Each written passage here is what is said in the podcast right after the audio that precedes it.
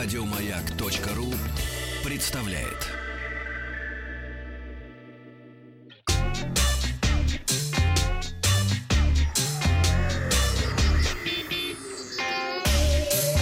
Страна транзистория.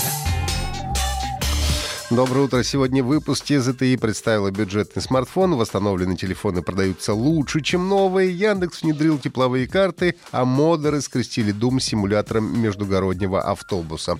Ну, а начнем мы с российского рейтинга смартфонов. Российская система качества Роскачество в сотрудничестве с Международной ассамблеей организаций потребительских испытаний представила обновленный рейтинг смартфонов этого года. Отмечается, что на текущий момент протестировано в общей сложности около 400 моделей. Э, смартфонов, которые были представлены на российском рынке. А четверть из них примерно уже вышли из продажи. Смартфоны сравнивались по э, множеству самых разнообразных э, параметров. Категории это дизайн, э, прочность, функциональность, э, батарея, время автономной работы, мультимедийные возможности камер, ну и так далее.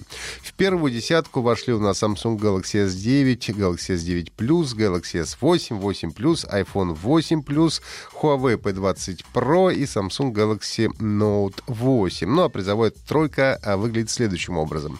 Бронзу получил iPhone 10s, на втором месте iPhone 10s Max и победителем этого хит-парада стал Samsung Galaxy Note 9.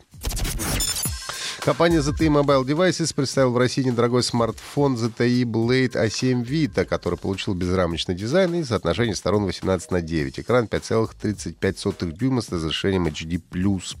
А основная камера одинарная, сенсором на 13 мегапикселей, фронтальная на 5. Смартфон оснащен бюджетным процессором Qualcomm Snapdragon 425, имеет 2 гигабайта оперативной, 16 встроенной памяти, ну и аккумулятор на 3200 мАч.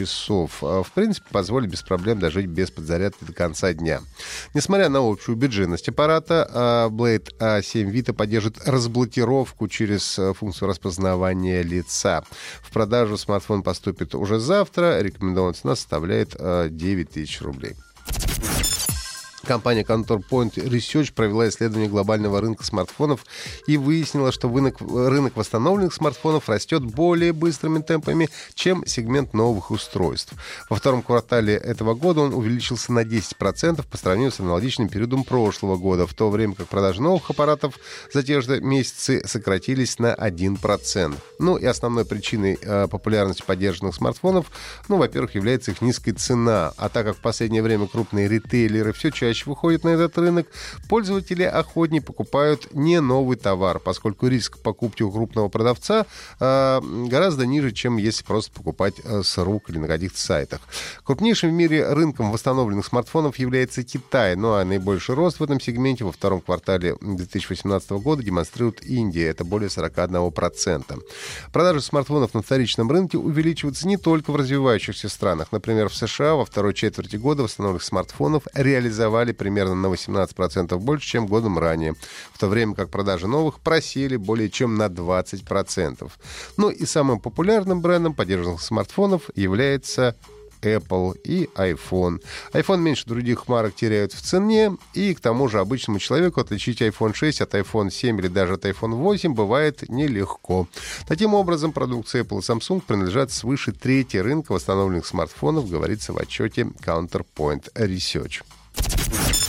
Сервис Яндекс Недвижимость внедрил тепловые карты цен на жилье. Они наглядно показывают, как меняется от района к району цены на квартиры и арендная ставка.